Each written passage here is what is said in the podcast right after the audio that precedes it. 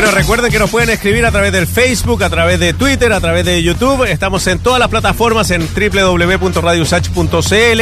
Aquí, por ejemplo, nos escribe Axel eh, Rogel, dice, hola, acá desde Edmonton, Canadá, todavía no los vacunan allá. Dice que solamente se está vacunando a las personas que están trabajando en salud. Marta Maldonado eh, saluda a Lucía, pero claro, Lucía no está y me pregunta si está celebrando porque no descendió Colo Colo. Bueno, puede ser uno de los argumentos que haya entregado Lucía para no estar hoy día. Así que un saludo también a todos los colocolinos y colocolinas que, bueno, pasaron ese trago amargo ayer en un partido para el olvido, pero bueno, consiguieron lo que tenían que conseguir, que era permanecer en primera división. Así que un saludo afectuoso a todos los que aman el blanco y negro. Hoy esta jornada arribó al país un nuevo cargamento de la vacuna Pfizer que será principalmente destinada a trabajadores de la educación. Esto luego que se postergara el inicio de vacunación de pacientes crónicos del 22 de febrero a la segunda semana de marzo. En el contexto de la llegada de las vacunas, el ministro de Salud, Enrique París, eh, hizo un llamado a respetar el calendario de vacunación. ¿Con quién vamos a conversar sobre esto? Con el director del Instituto de Salud Pública de la Universidad Andrés Bello, Héctor Sánchez. Héctor, ¿cómo le va? Hola, muy buenos días. ¿Cómo están ustedes? Eh, buenos días, Héctor. Bien, pues eh, yo creo que, bueno, la gran mayoría de los chilenos estamos, diría yo, orgullosos de lo que estamos haciendo como país, como ciudadanía. El tema de la participación en la vacunación, se han acabado todos estos mitos, todas estas voces que estaban en contra de las vacunas. Ya llevamos más de dos millones y medio de personas vacunadas en el mundo. Se admira lo que se ha hecho en Chile. Y, me gustaría empezar por lo que dijo el ministro París hoy día, eh, que tiene que ver con el tema de las prioridades. ¿Coincide usted en eh, que, bueno, las prioridades tienen que ser lo que está en el calendario y no eh, estar presionando para incluir gremios, por ejemplo, o tipo de trabajadores? Mira, yo creo que aquí hay que ser tremendamente disciplinado respecto de cuando la autoridad sanitaria está definiendo una política porque al final lo que se va a evaluar es cuál es el resultado global de la política que se aplique. Por lo tanto, la priorización estricta que se establece eh, es un elemento fundamental. Y lo que hay que tener claro es que a los alcaldes se les ha entregado la tarea de la implementación de la política, no de la interpretación de la política. Por lo tanto, desde esa perspectiva, yo creo que es súper importante el, el warning que puso el ministro el día de ayer, si me equivoco, en la cual establece claramente que incluso si eh, los alcaldes eh, van por la suya, podrían tener hasta un sumario sanitario. Yo creo que hay que ser tremendamente cuidadoso. Si no, se presta para que se desordene el proceso, ya para que se produzcan incluso eh, fallas de abastecimiento transitorio.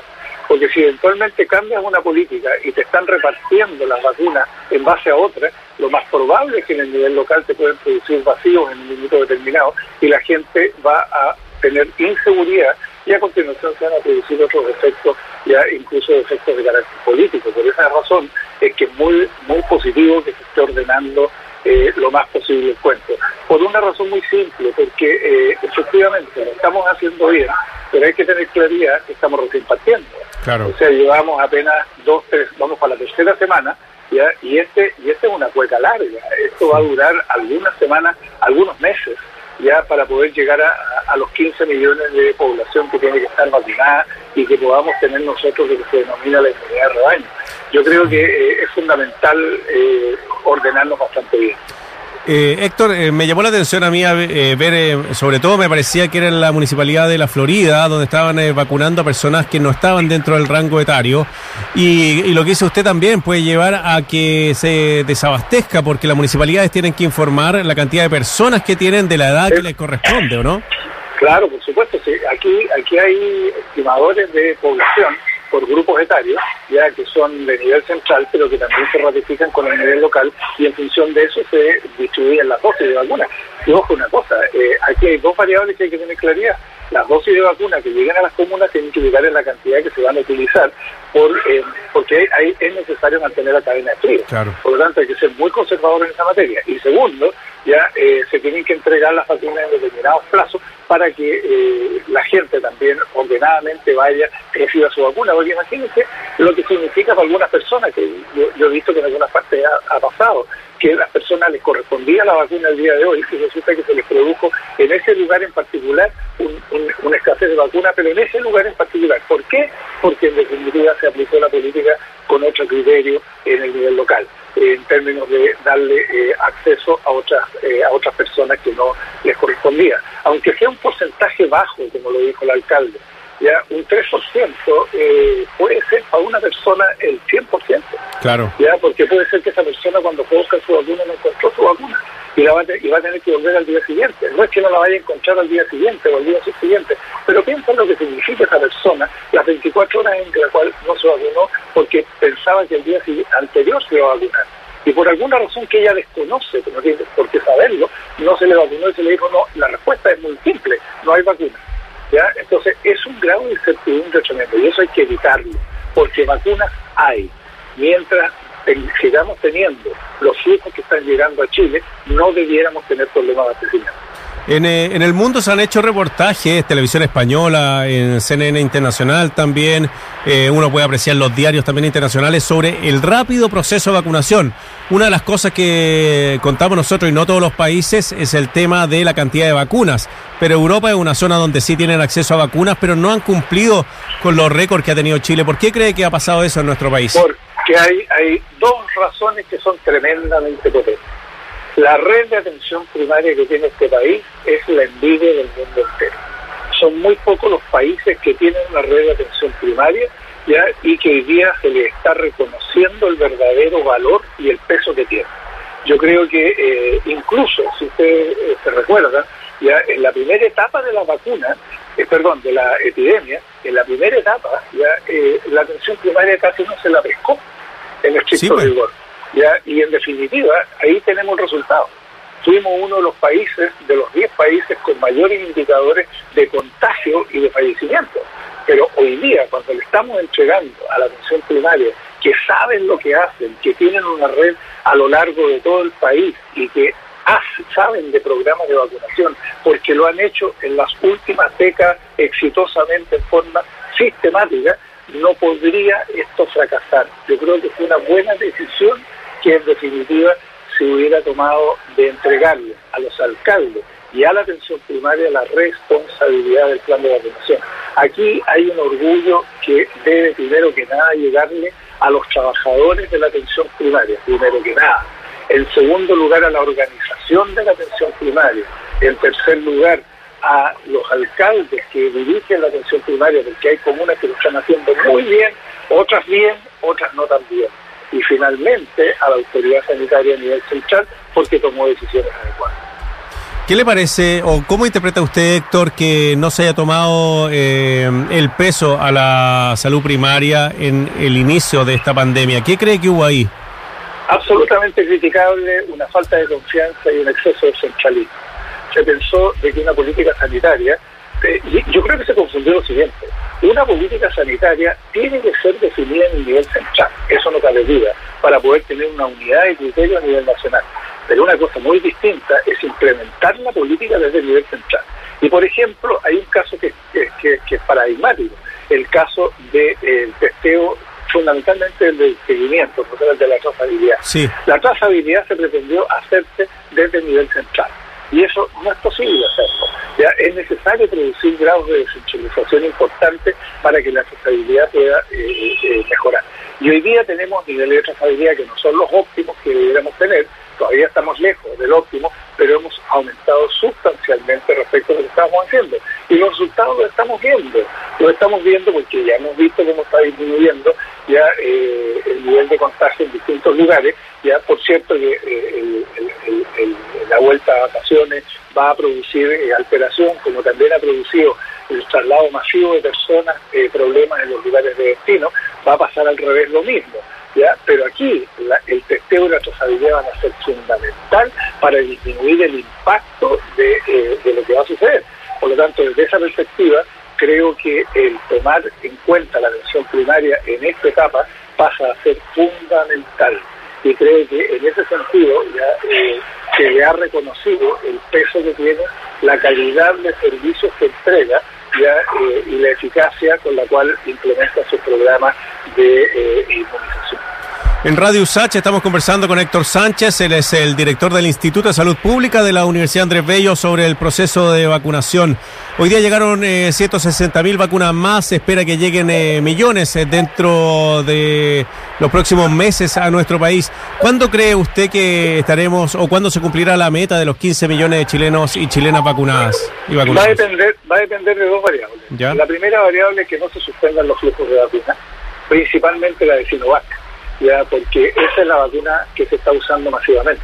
Por lo tanto, el, la mantención del flujo de vacunas de Sinovac, que hay eh, remesas importantes de varios millones de dosis en las próximas semanas, ya eh, deben llegar, digamos, y ojalá que, que no haya ningún inconveniente.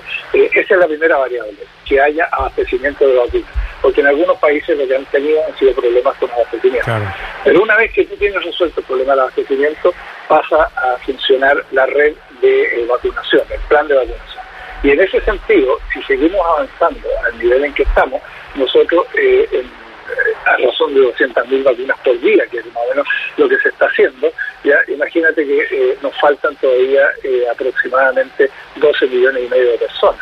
Por lo tanto, en estricto rigor nos faltan todavía unos cuatro meses para poder llegar a cumplir con eh, la meta que nos hemos planteado. Mm. Por lo tanto, a fines del primer semestre y comienzos del segundo semestre, eh, si todo camina bien, nosotros debiéramos eh, tener cobertura. Ya, si yo me dejo un poco de holgura, yo diría que por ahí por el mes de julio agosto ya deberíamos haber cumplido una parte importante de la tarea. Ahora, ojo, hay otra variable que hay que tomar en cuenta. Comienza la vacunación del H1N1. Sí, pues. Ya, que también hay que hacerla simultáneamente con la de COVID. ¿ya? Y la H1N1 tiene que hacerse en momentos distintos a la de COVID. Por lo tanto, otro trabajo que se nos viene encima. ¿ya? Y no nos olvidemos también de que la vacuna, para que produzca efectos, son dos dosis. ¿ya? Y solamente después de una semana, un poco más, de la segunda dosis, eh, se logra la inmunidad completa de las personas. Por lo tanto, eh, el trabajo que se viene es tremendamente arduo. Sí, Héctor, estaba leyendo en la mañana que, bueno, el, la campaña, como dice usted, de invierno, que tiene que ver con la vacunación contra la influenza, eh, ese, se solicita desde el Ministerio de Salud que se coloque después de 15 días inoculada sí. la segunda dosis de, sí. de, de, la Sinovac, de la, de la contra el coronavirus. Sí. Sí. Oiga, eh, ¿qué le parece, Héctor, el tema del debate que ha habido en, eh, entre los profesores y también eh, los alcaldes y el gobierno, que dicen que hay muchos colegios que están siendo utilizados como vacunatorios? Eh, son muy cómodos, muy amplios, la gente está muy contenta con lo que se está haciendo.